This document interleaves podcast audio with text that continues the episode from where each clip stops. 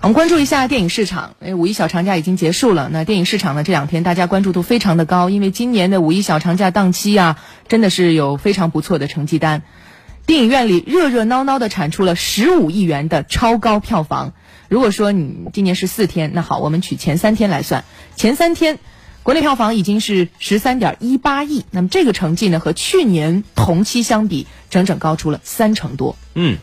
那么这个票房到底是谁创造的呢？当然是目前全球范围内热映的漫威大片《复仇者联盟四》，它收割票房的脚步势不可挡。目前该片全球票房已经达到二十一点八九亿美元，超越《泰坦尼克号》，晋级影史全球票房的亚军。内地票房目前已经达到三十八点七六亿元。距离四十亿也就只有咫尺之遥。嗯，在五一档里，《复联四》轻松拿走了十二亿，票房占比超过了八成。所以在看到《复联四》强势刷新票房记录的同时，我们也不得不承认，今年国产片真的是非常的惨淡啊，几乎缺席到可以忽略不计。那么，到底是什么造成了这样的局面？国产片到底该如何重振旗鼓呢？我们也来听听中国传媒大学教授、中国电影家协会理事索亚斌的分析。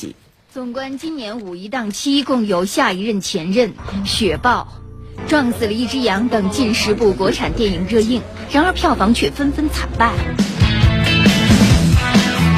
不少媒体把国产电影票房失利归咎于五一小长假的时长，认为延长到四天的小长假使得更多观众选择出去旅游，因此分流了观影人次。不过，在专家看来，这样的外部因素对影视的影响并不大。因为五一的小长假呀，它跟那个十一不一样，因为毕竟它时间相对较短嘛，就是很多的那个休闲的人呢，即使去旅游也是短途旅游，所以基本上来讲呢，就是它和。就是看电影之间没有像十一档那样产生更大的冲突，而且事实也证明了，就是今年的五一档在五一节那一天其实是票房特别高的。假期时长影响不大，看来要把矛头指向《复联四》了。毕竟它的上映可是把《九龙不败》《东北往事之二十年》等国产片直接吓出了五一档，不少片方便连连叫苦称被《复联四》挤压了市场空间。单以市场来看，就是从最早的它的排片超过八成，到现在市场排片超过六成。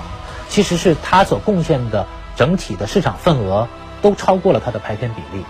因为它排片八成左右的时候，它贡献了几乎是百分之九十九的票房，所以就是说很多的电影它的呃就是这个票房不行，并不一定就是说全是别的片子的挤压空间和竞争造成的。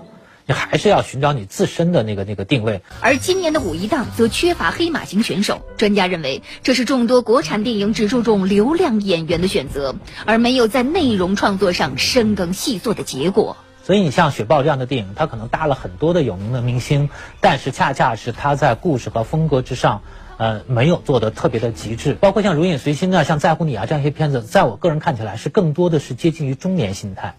就它。